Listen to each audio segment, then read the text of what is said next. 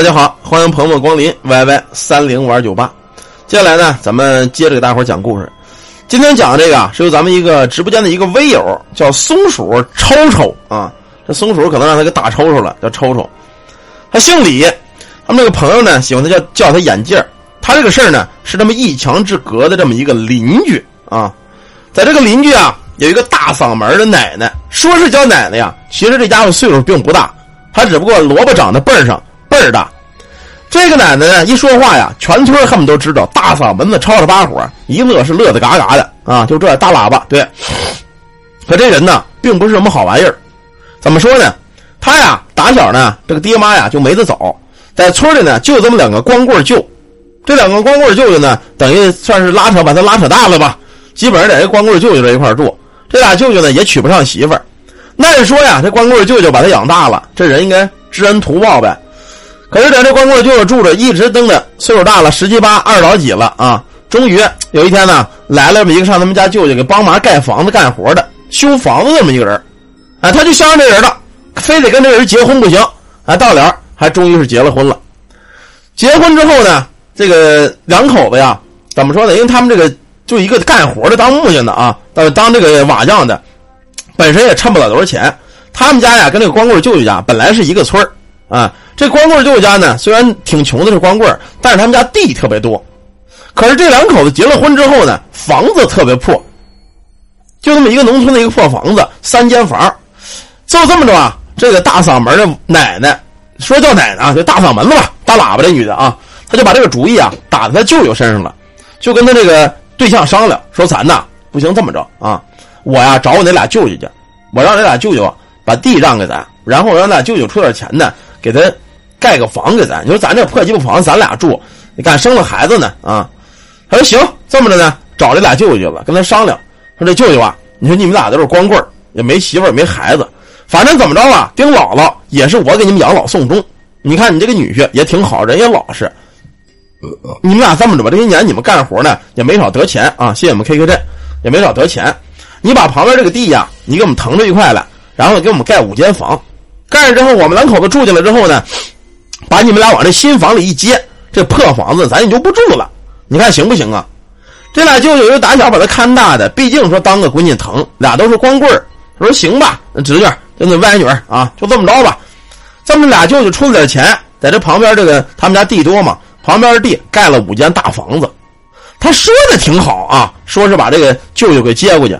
可是房子盖好，他跟他爷们搬去之后呢，都怀了孕了，怀孕呢生孩子，生孩子这前他舅舅想搬过去住去，也不好意思说。后来他就跟他舅舅说：“舅舅这么着吧，你看我这个怀孕了，生孩子，你说也不太方便。你说你们俩这个这么过来。”你等过过几年，过年我这个孩子大一点啊，孩子大一点了，说嗯方便了，你们还给我们照顾照顾孩子呢。这俩舅舅当时也没多想啊，就说说行吧啊，没问题。可是等他生了孩子之后呢，这个男的呢，把他这个爸爸妈妈，等于就相当于他婆婆跟那个这大喇叭他婆婆吧，婆婆跟公公给接过了。五间房呢，等于就占了两间，那一间呢是孩子占，等于现在呢还剩一间房。他这俩舅舅又找了，说那个不行，我们俩住这一间。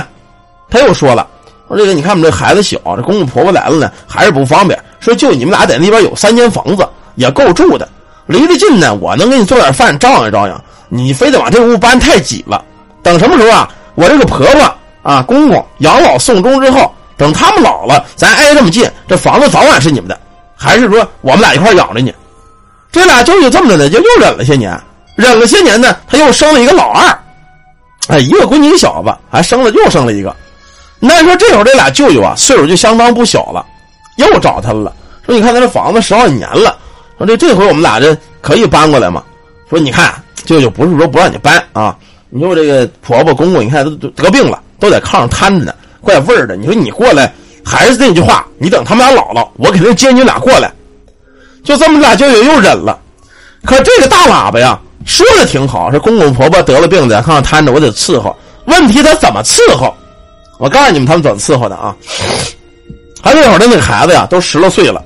有一天呢，做饭前这孩子呢，给他这个算是爷爷奶奶吧，端吃的去了。他就看见了，上去把这俩孩子给拦下了。说你们俩呀，别给爷爷奶奶端吃的。那孩子怎么着？爷爷奶奶嚷饿呢。饿呀也别给吃，因为你给吃之后啊，爷爷奶奶会在炕上拉粑粑，拉的倍儿臭倍儿臭的。你想屋里那么臭，你们俩怎么待着啊？对不对啊？不能给吃的啊！这么着，这俩孩子打小就受这种教育，爷爷奶奶不给吃的，他们给吃的呀，想起来给一口，想起来给一口。他这个爷们也是个活废物啊，也不敢管这个媳妇儿。后来这俩孩子，爷爷奶奶在炕上瘫着，有时候嚷啊水，孙子孙女给我来点水呀。孙子跟这孙女给端水去了，他又看见了，又拦住了，说孩儿啊，你们俩呀不能给爷爷奶奶喝水，爷爷奶奶喝水呀会在床上嘘嘘的，啊，弄得满床都是尿。这样呢，你看这咱屋里多骚气啊！记着啊，以后爷爷奶奶再要水不给喝啊。你就说这个是个人吗？啊，就这么着。虽然这个爷爷奶奶岁数不真大，但是得这个毛病没办法，连来带去在这个炕上都没折腾一年多，活活的大喇叭娘们给糟践死了。想给口吃啊就给一口，想不给口吃啊就不给一口，哎，等于就闹这么着，把这公公婆婆活活的给挠死了。挠死了之后，这两个舅舅岁数也不小了，说这这这这回行了啊，赶紧找这外甥女去吧。这么着呢，又找这外甥女了，说外甥女啊，你看那个谁。那你这公婆婆这回彻底死了啊，也死了。我们俩这岁数也大点了，你看这回能不能上这住来了？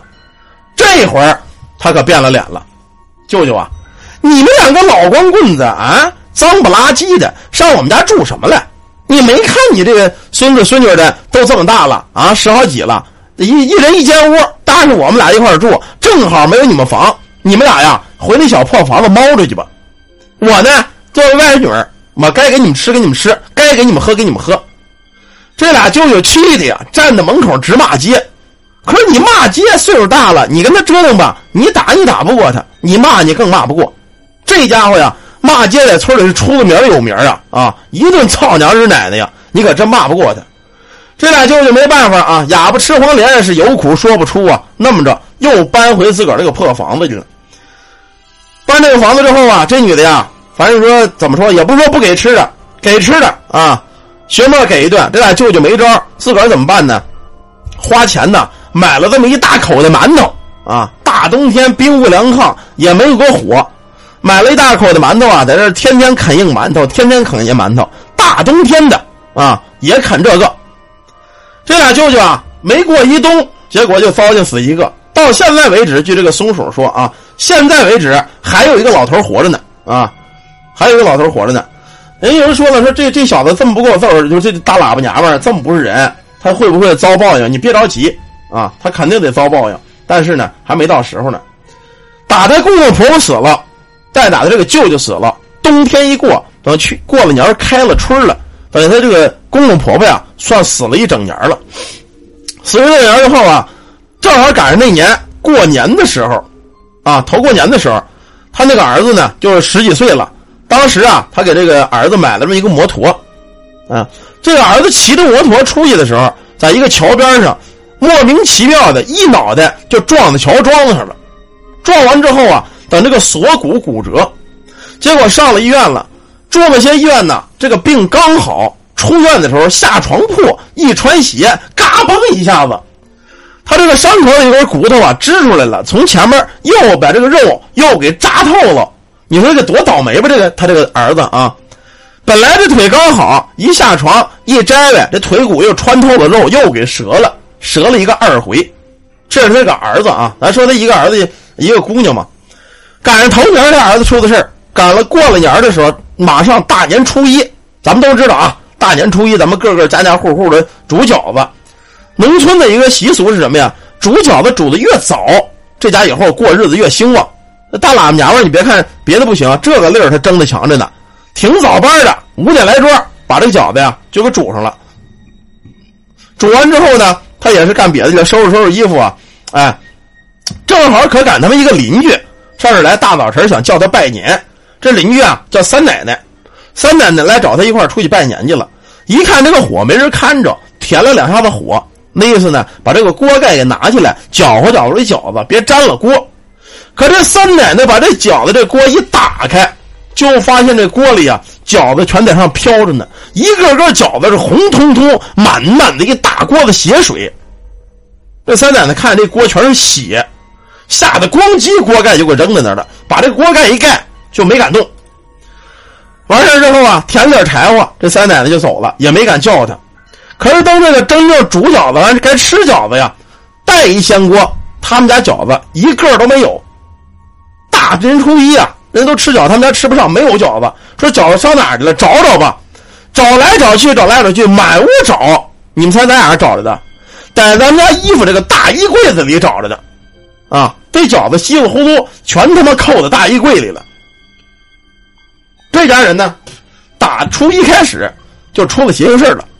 咱们经常说呀，这个一般这过年的都是什么呀？三十接这个死去的亲人回家啊，吃饺子，然后初二呢去送回坟地，让在家过了个年了的意思啊。你们初二该回去回去，谢谢我们巧点幸福啊，是这么着。大老娘大喇叭娘们呢，等于说这个儿子出事之后，大过年饺子给煮没了，全扣在衣柜里了。就这种人呢，咱们说早晚他得报应。怎么报应啊？他报应的相当倒霉。大年初二，他爷们儿带着孩子啊上坟去了，他自个儿在家。自个儿在家呢，跑的这个怎么说呢？吃完这饺子，可能是这个饺子吃的也不怎么地啊，心情也不好。初二的早晨，人家上坟去了，他去上厕所去了。上厕所 到这厕所粪坑子啊，厕所那儿一脚就给掉到粪坑子里。掉粪坑子以后，家里没人，知道吗？虽然那会儿天凉，但是他们那个粪坑是怎么回事呢？是那种，就是盖了一个炉席，冬天呢，咱们这个有藕大粪池，有这个藕这个大粪池的有这个产生这个沼气这种东西，他们家做了一个那玩意儿，啊，去接手去了，一脚踩在这个尿池子这儿给滑倒了。他那尿池旁边呢盖着芦席，就是藕大粪那个粪池子，大头冲下就栽在这个粪池子里了。等这他爷们啊跟那个闺女这个孩子回来之后啊，找他妈找半天没找着。这他妈说上哪儿了？想着出去拜年去了啊！等来等去也没有，等来等去也没有。等他妈第二天呢，问来这家也没有，那家没有。说上哪？赶紧找吧，在院找着吧。找来找去找着了。由于是冬天嘛，他大头冲下，脑袋是扎在粪池子里了，但是身子在上立着啊，整个就这大坨啊，冻得跟根棍似的，两条腿冻得棒硬，脑袋冻得大粪里了。这人琢琢不出来。必须把大粪给他舀凿出来，往外往外凿啊！就这家伙，就是死的，你说蹊跷不蹊跷吧？所以说，这个人呐，你干事啊，你得对得起天地良心。那两个舅舅辛辛辛苦苦把你养大了啊，攒一辈子钱给你盖什么五间房？你说好了给他养老送终，丢了了，你那俩舅舅一冬一袋子馒头冻死在屋里一个，也不给他生火。自个儿她丈夫这个爹娘就公公婆婆啊。不给吃不给喝，活活饿死在屋里了。你说，就冲这仨死的亲戚，一年过后啊，等他们真成了鬼回家的时候，能饶得了你吗？说这大喇叭娘们啊，最后确实没得好啊。包括他那个儿子，就是摔折肋骨那，又又插破了又折一回那个，倒了血没了。